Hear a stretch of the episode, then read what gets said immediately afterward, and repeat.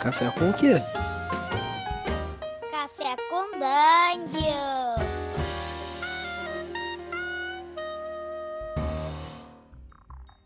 Bom dia, amigos do Regra da Casa. Estamos aqui para mais um Café com Dungeon. É sua manhã com muito RPG. Meu nome é Rafael Balbi e hoje eu estou bebendo aqui um chazinho verde, em homenagem aos japoneses. E a gente vai falar de um jogo japonês aqui, um cara que recém escreveu um artigo, coisa, ele já falou que já tinha escrito esse artigo, é, mas que botou novamente na, na, página e deu um trato nele aí, e um artigo sobre o Tenra Bancho Zero. Então, Thiago Rosa, mais uma vez voltando aí o Café com Dungeon para falar desse jogo japonês maravilhoso. Bem-vindo, cara. Opa, valeu, Balbi. Eu tô aqui bebendo uma coquinha gelada e sempre, sempre um prazer voltar ao Café com Dungeon. Não, ele foi traduzido para os Estados Unidos, né? Isso, ele foi a versão a versão que eu que eu li dele é a versão a versão americana. É, cara, o, o Bush Zero ele é um jogo antigo, né, dos anos 90 ele. É, ele, a primeira versão dele, ele saiu saiu em 97. E, mas não é essa que é a versão zero, né? Ele, ele saiu em 97. O zero, ele é, é meio que uma. É como, se, como uma, tipo, uma meia edição dele, assim, tipo, uma edição revisada, sabe? Que saiu, acho que foi em 99. Que foi a versão, essa versão final dele, assim. E, cara, para começar, uma coisa engraçada aqui. Você começou o seu artigo é, dedicando, dedicou o seu artigo ao Gary Gygax e o Dave Arneson. Essa cultura do RPG que vocês criaram evoluiu tanto nessa fronteira oriental. Eu achei muito curioso, cara. Como é que você enxerga isso? É, é uma citação do livro, isso. É, no... mesmo? É, tipo, é a primeira. São dois livros do, do Tena, né? Tem um que é o livro, o livro de regras e outro que é o livro de cenário. A primeira parte do livro de cenário, isso até na versão em japonês, sabe? A primeira página que você abre é tipo, é um panorama de, de Tenra, né, do planeta, e tá escrito em inglês mesmo essas palavras, tipo, dedicado a Gary Gygax e Dave Arneson. Caramba, que doideira. Realmente o, o, RPG lá deu uma florescida boa, né, cara? A gente tem o, o Menser todo do D&D foi publicado lá, né, como Rusaclopedia. É, tem bastante coisa em japonês, né? É, eles têm uma, uma abordagem bem diferente do que a gente tem lá. É, é um mercado bem de nicho, mas, tipo, entretenimento em geral no Japão é meio caro. E. Hum, RPG também, né? Tipo, os livros de RPG em geral são, são caros lá. Então, os produtos mais, tipo. Mais. Que mais vendem, né? São os mais populares, não são nem os livros básicos aqui, né? Tipo, a gente vai ver aqui o que mais vende de, de quase todo RPG. A gente todo RPG, na real aqui no Ocidente é o livro básico, né? E, tipo, Barato. Você, é, você tem coisas tipo aventuras e tal que acabam sendo mais propagandas pro livro básico do que produtos por si só. E no Japão, o que mais vende é uma coisinha que eles chamam de replay. É tipo. É um livrinho, é tipo uma light novel. Tipo. É um livro pequeno com contando uma história inteira. Tipo, como se fosse uma aventura. Só que ele não é a estrutura para você jogar a aventura. É tipo. É, é como se fosse um, uma transcrição de um grupo jogando aquela aventura, sabe? É meio que, que um, é é meio que um é meio que um romance, sei lá, meio que um script. É. É uma isso... coisa tirada de uma sessão, assim, como se você tivesse jogado uma sessão e aí pega tipo... aquilo ali, relato e manda pra é, galera. Anotado tudo aquilo e, e tipo, feito. Isso, isso, é tão popular lá que a galera costuma falar, ah, porque Lords War veio de um RPG. Lords War veio de um replay. Olha tipo, que doideira. É, saía numa revista lá os replays de Record of Lotus War. E, e, foi isso aí que gerou anime, gerou mangá e tal, essas coisas todas. Uhum. E, você, e aí você, você, você, você traz uma, uma, uma, coisa de que o Tenha, o Tenha ele, ele, ele, meio que mudou a forma de que se pensava, de que se pensava RPG no Japão até então. O que, que foi essa mudança? É, o RPG no Japão, ele até ainda existe uma, uma galera que vai meio nessa, nessa linha, nessa vibe, né? Ele era muito procedural, assim, ele era muito. É, tipo. Simulacionista até os mínimos detalhes e, e jogos extremamente mecânicos e meio travados até, sabe? Uhum. E o Tenra, ele. numa época que a gente, tipo, ainda tava engatinhando nisso aqui no, no Ocidente, né? Ele apresenta um, um narrativismo amarrado no teatro kabuki que quebra isso completamente, assim. Ele é, ele é um jogo, tipo, é, praticamente uma afronta para os outros jogos japoneses da época, que você vai ver na, na lista de, tipo, de equipamento dos, dos personagens prontos, e vai ter assim, tipo, um ninja com um kunai. Tipo, quantas kunais ele tem? Tá dizendo muitas. Sabe? Hum. Ele não te diz um número. Isso na época era tipo, meu Deus do céu, não é possível. É muito importante contar o cada kunai, o peso dela e como isso influencia quando ele anda e tal, não sei o quê. Então ele é um, um jogo que decidiu ser mais ágil, decidiu se concentrar em emular um estilo em vez de, tipo, contabilizar todos os pormenores que eram possíveis dentro do cenário. Pô, isso é muito doido. E ele varia pra caramba, né? Ele, ele, ele, ele pode ser de, uma coisa mais puxada pra magia, ou tecnomagia. Você pode puxar para lado de, de samurai, feitiçaria, é, ou puxar para mecha, ou uma coisa de, de geisha, sei lá, ele varia pra caramba. É, ele tem um cenário, tipo, ele tem um, um puta cenário definido, tipo, o, o, são, são dois livros, né, do Tenebaixa Zero. O livro de regras tem, tipo, acho que 400 páginas, e o, o livro de cenário tem 600. Assim. Então, Caralho. É, ele, tipo, descreve o, o cenário, assim, até... Ele tem muito mais ilustração também. Ah, não, eu olhei aqui, é o, é o contrário. O livro de cenário tem 240 páginas. E o, eles aqui juntos é que tem 600. E o livro Caramba, de regras. O cara é massa. O livro de regras tem 456. Caralho. É, é, ele é bem robusto, né? É, ele é bem. O mais, é mais bizarro isso. Ele é um jogo narrativista, né? E ele é extremamente robusto, sabe? Aí, tipo, isso meio que é uma quebra de paradigma aqui, né? Porque tem toda essa, essa noção de que você só pode ser narrativista se você for, tipo, minimalista e ágil. light, né? É. E ele definitivamente não é. Assim. Essa é uma coisa engraçada, né, cara? Porque a gente tem, tipo, por mais que a gente tenha essa noção aqui, a gente tem exemplos clássicos aqui que, que não são muito rules light, assim, tipo, Dungeon World mesmo. É, não, não, é um jogo rules light, cara. Né? E ainda é na nativista, é um clássico Fate, por exemplo, ele também. Se você pegar o Fate Core, ele não é rules light. Mas a gente ficou com essa ideia, né, de que o jogo, jogo nativista, ele ele não é ele tipo, jogo estruturado. é. é. engraçado isso. E, e cara, é, é, essa, essa, as, as, influências do jogo são muito marcadas, então, nessa, nos anos 90 ali. Né? Sim, não, com certeza, sim. Ele até. Ele é um jogo muito noventista, até no, no visual dele, assim. Eu acho que, tipo, a ideia. Em nenhum momento tá escrito isso no livro, assim. Mas eu não consigo tirar da cabeça que, tipo. A, o, o cara decidiu fazer isso, tipo, caraca, tipo juntou os amigos, cada um queria jogar um RPG de um anime diferente. Falou, vou botar tudo numa parada só, assim, sabe? Porque todos os clichês, todos os tipos de personagem padrão dos animes dos anos 90 estão no, no Terra Zero. Tipo, ressignificados para se encaixarem direitinho no cenário e tal. Mas estão todos ali. Uhum. Sim. E, e sim, nos anos 90 você tinha muito essa coisa do, do OVA, né? Do OVA do vídeo. Original Video Animation.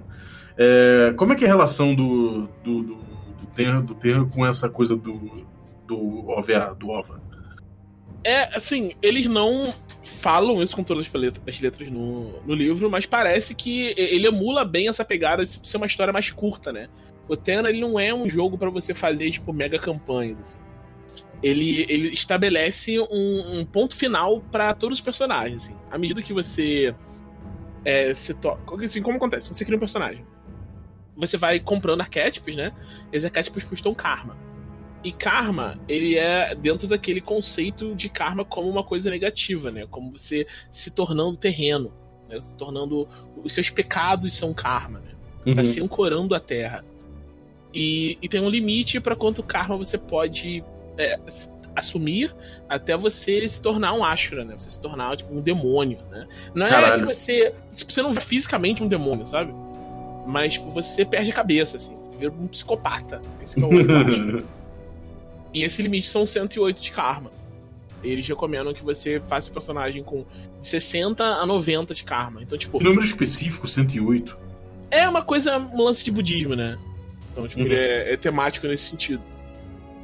Daí. Ah, é, tipo, daí você pode escolher, né, quantos poderes você vai começar, mas se você começa no 90, que é mais ou menos onde você, você vai começar, assim, não tem muito espaço para você fazer coisas. Tipo, Você rapidamente vai chegar nesse limite e o jogo acaba, assim. Quando você vira um Ashura, você tipo, entrega sua ficha pro narrador e você não, não joga mais aquele personagem, assim. Caramba, então o, o Terra é um jogo que, que passa muito por você perder personagem no sentido de transformá-lo num, num sujeito que é injogável, de tão, de tão negativo que ele é. É, esse é tipo o, o final ruim de um personagem é esse, né? Que é como as histórias são pra ser fechadas, chamam de cenário cada uma, né? Cada cenário é pra ser fechado, você pode, tipo, resolver o seu cenário e beleza, tipo, o personagem fez aquilo que ele queria fazer e acabou, e eles até falam, tipo, na semana que vem, quando vocês forem jogar de novo, fazem outro cenário e fazem outros personagens. Se você quiser reaproveitar seu personagem, tudo bem. Mas cada vez que você reaproveita seu personagem, cada vez que ele, tipo, continua entrando em conflitos e, em problemas dentro de Tenra, ele se aproxima cada vez mais de virar um Ashura. Uhum. Então, tipo, basicamente, você gosta do seu personagem para de jogar com ele. Sim. E, e cara, é... você então joga com quem? Quem são os arquétipos? E que tipo de, que tipo de narrativa você acaba desenvolvendo no Terra? O, a, pegada do Tena, ele, ele sempre põe os, os, jogadores meio que como é, aqueles ragtag bench of misfits, né? Tipo, uma galera que tá largada por aí e que pelos, pelas situações do. Ele meio que incentiva que cada jogador faça o personagem que ele quer fazer, sabe? Você faz o que você quiser. É, uhum. dentro de todos os arquétipos que ele tem lá. E aí quando começa, quando começa o jogo, tem o ato zero, né? Ele é dividido em atos, como se fosse uma peça cabuta. E no ato zero, o, o narrador, tipo, pega cada personagem e, e narra meio que uma cena deles. É meio que um prólogo de, de vampiro. Mas no final do, do, dessa cena do ato zero de cada personagem, o narrador define um destino para ele, meio que o objetivo dele na aventura, assim. Tipo, na, da última vez que eu narrei, tinha um cara que ele ele tava com uma, uma quantia em, no final do ato ele terminou com uma quantia em dinheiro grande e ele tipo não não tinha tipo muita, muito uso para dinheiro, né? Então o destino dele era tipo decidir o que fazer com o dinheiro. Uhum. Teve outro que tipo tava numa numa numa casa de Dionísio, a casa foi destruída e sobrou um, uma criança, tipo, então o destino dele era, tipo, defender a criança. Aí os jogadores, tipo, quando eles pegam essa. essa. essa direção, né? Já, já facilita muito o jogo. A partir daí eles vão se encontrando e você vai ver o que acontece. Hum. Mas, tipo, ele. É, isso é outra parada, assim, porque meio que é, é contra meio que a gente aprende de game design de, de RPG, né? Tipo, geralmente quando você vai estabelecer um, um cenário um novo RPG, você quer dizer, olha só, nesse jogo aqui você faz tal coisa, e geralmente a coisa que você faz é lutar contra um tipo de coisa, né? Uhum. Então, tipo, ah, aqui você mata zumbi. Ou então, tipo, aqui você explora tesouros. E Tenra meio que não tem isso, assim. Tem vários tipos de história possíveis em Tenra. Eles te dão, tipo, todo esse, esse plano de fundo extremamente elaborado. Toda uma estética em cima disso para você jogar. Mas eles não. Não determinam, ah, você vai ser isso, você vai ser aquilo. Uhum. E como é que você junta essa galera numa aventura? Se é uma coisa que acaba sendo um, cada um com uma quest pessoal, né, com um objetivo maior. Como é que você junta eles numa aventura e que tipo de aventura que você acaba jogando mais tradicionalmente nesse jogo? É, então, do, antes de, quando você prepara o cenário, eles falam assim, antes de jogadores fazerem os personagens, você determina, tipo assim, por exemplo, tipo, ah, eu quero fazer uma história só de samurai. Todo mundo vai ser samurai no exército. Aí chega pra ele e fala, galera, todo mundo faz samurai. Aí depois todo mundo fez seus samurais, ele faz o ato zero de cada um e aí junta todo mundo a partir dos destinos, né? Uhum.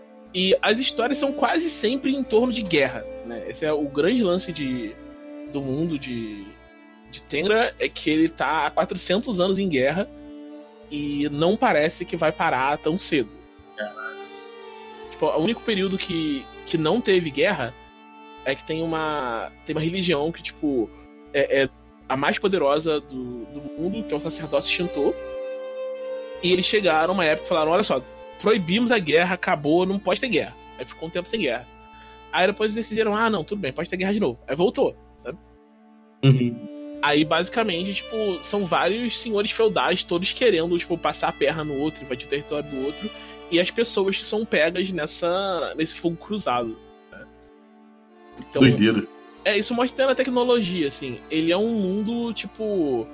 Que as, as coisas do dia a dia são praticamente Japão feudal.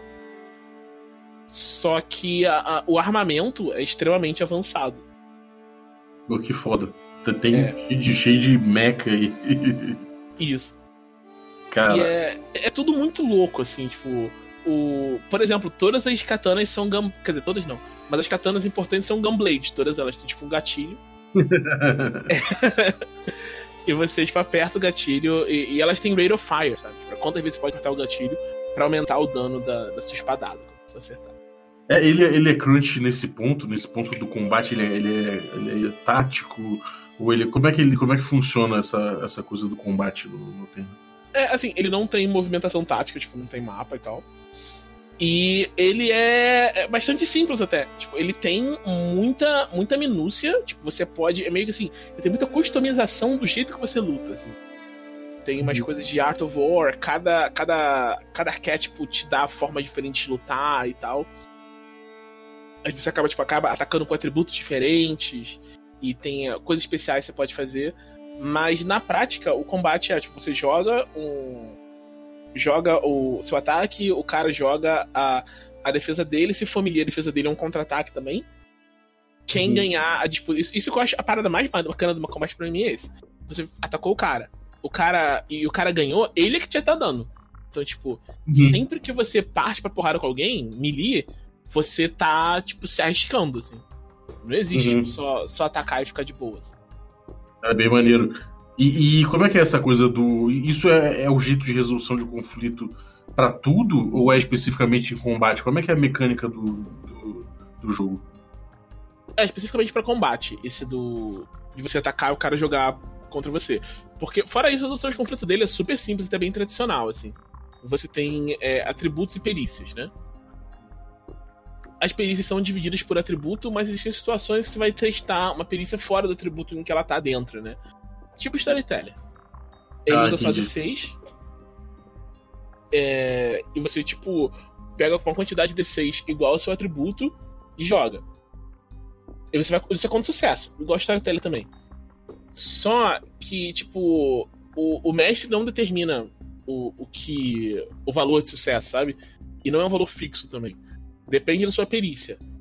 Então, tipo, digamos que eu tenha é, melee weapons 4 e eu tô atacando com a espada, eu tenho que tirar 4 ou menos para contar como sucesso. Qualquer uhum. dado com resultado 4 ou menor é um sucesso para mim. É, ele é noventeiro, né? Bem noventeiro mesmo. Ele é bem ponto. noventeiro, nesse sentido, né? Agora, uma, o, essa coisa do, do combate acaba ficando bem acaba ficando bem mais ágil, né? Você falou do, da coisa contra-ataque até. O, o, o, combate ele acaba ele deve ser bem mais furioso do que o, o, combate que a gente espera dos anos 90, né? Sim, sim, é muito rápido. Tipo, muito raramente chega. A gente teve um combate que chegou em quatro, quatro rodadas na última sessão. Quatro rodadas. Né? É. E foi Caralho. um só, porque o cara ficou, tipo, defendendo, assim, tipo. O, era um, um cara. Essa combate foi muito maneiro. Que o cara era um um espadachim Oni, que é tipo o povo nativo de Tenra e tal. Que foi. É, é, tem isso, né? Os humanos não são nativos de Tenra. Eles, tipo, invadiram o planeta. Ninguém sabe direito como eles chegaram lá, a tecnologia para sair do planeta se perdeu. Mas os humanos chegaram em Tenra e, tipo, estão meio colonizando Tenra. E o povo nativo Onis, tipo, matam os Onis, falam. Tem toda uma, uma, uma, propaganda de que os Onis são canibais e tal, não sei o que. E eles são só de boa, tá ligado? Eles querem ficar no canto deles. E esse cara era um espadachim Oni. E ele tava lutando contra um, um Yoroi, que é tipo um Evangelion, sabe? Uhum. Só que, tipo, de um tamanho. Assim, não é. Porque ninguém sabe o tamanho de Evangelion, tá ligado? Tipo, você vê no desenho. é, você vê o desenho, tem vezes que o Evangelion é, tipo, maior que os maiores prédios da cidade. E depois ele, tipo, segura uma pessoa na mão e parece que ele tem 12 metros, sabe? Sim, mas colossal às vezes, né, cara? É, é muito, é muito bizarro. O tamanho do Evangelion não é muito é um muito, muito subjetivo, vai. É, é subjetivo. E, e eu, ele não é tão grande, assim, as armaduras não são tão, tão gigantescas, assim, tipo 9, 12 metros em geral. Mas aí esse cara tava lutando contra uma armadura dessas e, tipo, ele simplesmente não conseguia fazer nada além de se defender, porque se ele, se ele atacasse, ele ia um porradão. Né? Uhum. Então ele tava só. É, ele tava tipo, se defendendo pra galera conseguir fugir com uns outros Onis, né? Então acaba que quatro rounds foi o que ele aguentou, né? Uhum. Caralho. E, cara, e as mecânicas narrativistas que você falou? Onde é que elas entram e como é que elas funcionam dentro do jogo? É, então, lembra que eu falei dos destinos? Tem. O, o destino, na, na, real, acho que o melhor jeito de falar. No, no artigo eu chamei de Sina, isso, né? Porque tem Destiny e tem Fate. Aí, tipo, esse que o, que o narrador te dá, eu, eu gosto de chamar de Sina, né? É, é, tipo o que você tem que fazer nesse cenário. E tem os Fates, que eles são determinados pelo seu arquétipo, mas se você quiser inventar o seu, você pode, né? Então, tipo, você pegou o arquétipo. Tem um arquétipo lá, espadachim. Aí a, a, o destino desse, desse arquétipo é você desistiu de sacar sua espada. Então, Caralho. É, quando alguma. Então, tipo, isso é uma coisa que você tem que tipo, levar em conta quando você tá interpretando, né? Que você não vai sacar sua espada, então isso é um tabu você vai evitar fazer. E, e quando isso, isso surge dentro da. dentro de um ato, né? Você pode depois ter um intervalo entre os atos, e nesse intervalo você pode falar, pô, isso aqui surgiu, então vou fazer uma, uma jogada dos meus.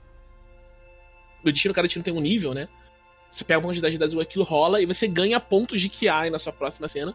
Pra, pontos de QI que você luga pra você tacar o louco. Tipo, você ganha dado extra, e aí você vai, se, vai arregaçar, basicamente, né? É, tu vai acumulando aquele grito para soltar lá e arrebentar tudo. Isso, então, tipo, eles são. É, você, basicamente, você interpretando o seu personagem de acordo com o seu destino e a sua sina, você vai num crescendo para ele no ato final fazer um negócio foda. Tipo, e é isso, um ato isso, final de Kabuki. Isso você vai ganhando é, com, como recompensa é, subjetiva também, né? Como se fosse um storyteller com, em relação à interpretação. É, é, esse é bem, é bem interessante como funciona. Por quê? O Kiai, você, para você gerar Kiai, você precisa de Aiki, né? São tipo uns, uns. umas fichinhas que você ganha, né?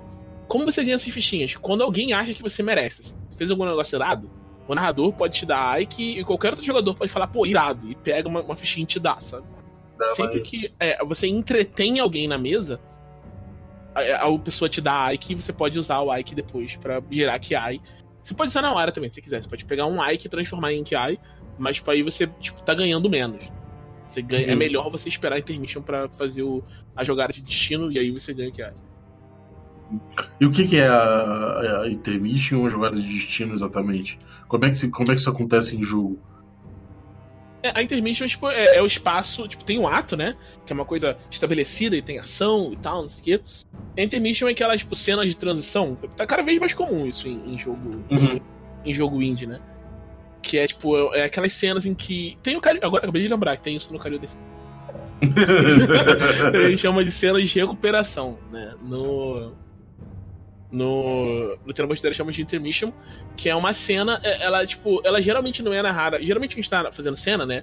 A gente narra naquele estilo de, de narração literária que a gente chama de scene.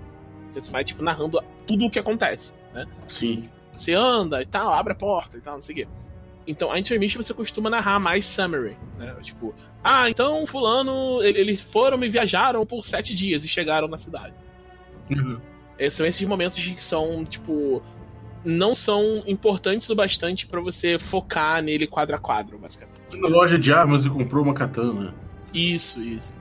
E, e, você, pode fazer um negócio muito louco de intermission, assim. Porque tipo, você vai gastar o Kiai e você pode usar o Kiai para comprar um arquétipo novo, por exemplo. Caralho, então nessa intermission você pode ter feito uma, uma, um bagulho que mudou tua vida, assim. Isso, tu pode, tipo, na intermission tu pode falar, pô, encontrei um mestre, me treinou, agora eu sou um mestre espadachim. Caralho, e então dá um time activity, tipo, condensadão, né? Isso, isso. Porque, tipo, o tempo, o período de tempo da intermission é aberto. Pode ser anos até. A intermission de um ato pra outro. Caralho.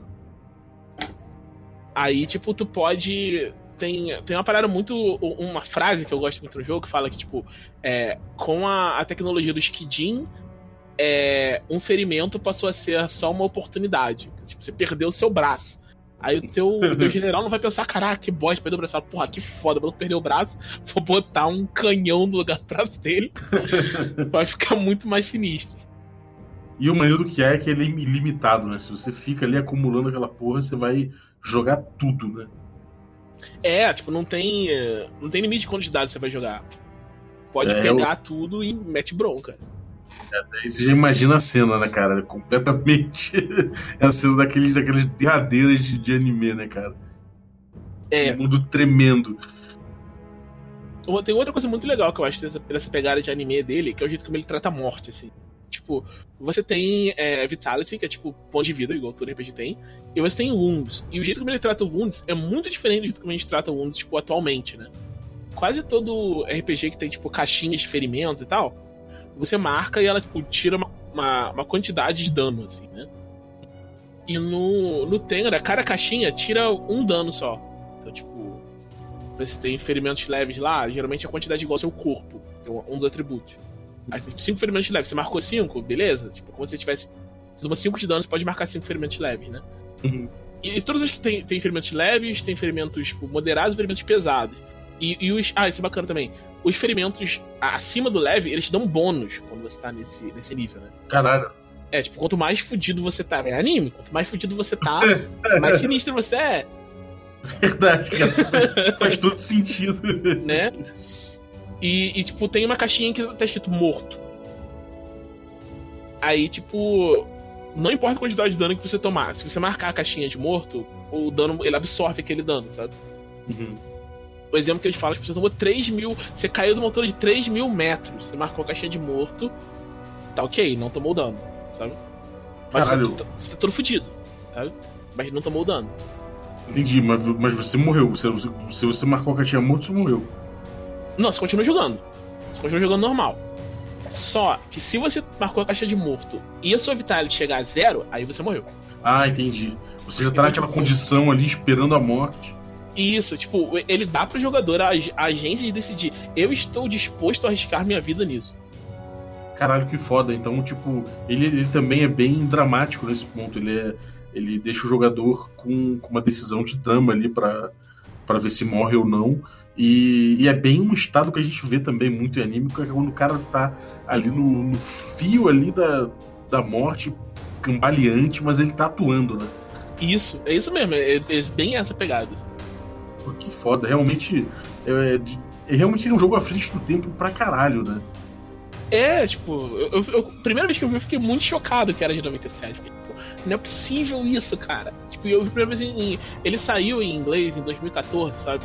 E, tipo, eu imagino quando os caras começaram a traduzir em 2007, que, tipo, a gente tava engatinhando nisso aqui no Ocidente em 2007, sabe?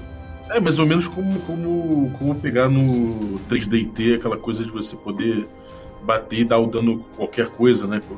Na sua mão. Isso, isso. Que é uma coisa achei- que apareceu em em jogo indie muito pra frente, né? É, hoje em dia, tipo, você fala, nossa, eu tenho um jogo baseado em efeitos. Todo mundo, nossa, olha só, pioneirismo do game design, então não sei quem tá fazendo isso aqui desde, desde os anos 90, como se fosse uma piada, só porque era um jeito simples de fazer o que ele queria fazer. É, é maneiro, cara. Muito doido. Pô, e, e, assim, o que, que, você, o que, que você achou ruim do jogo? O que, que você acha que ele emperrou? Ou que ele não entregou? Que, sei lá, que você acha que poderia ser, ser diferente no jogo? O jogo, eu acho que eu não mudaria nada do jogo em si, mas o livro eu mudaria um bocado de coisas. Uhum. A organização dele é meio ruim, o, o índice dele não ajuda. E ele, ele. Quase todas as ilustrações, tipo. Ele tem umas ilustrações fodas, assim, lindas. E elas só estão no livro de cenário. O Uhum. livro de regra, ele é praticamente puro texto e ele é muito, muito, muito longo. assim. Ah, não, acho que tem uma outra. Não sei, continua sendo do, do livro e não do jogo.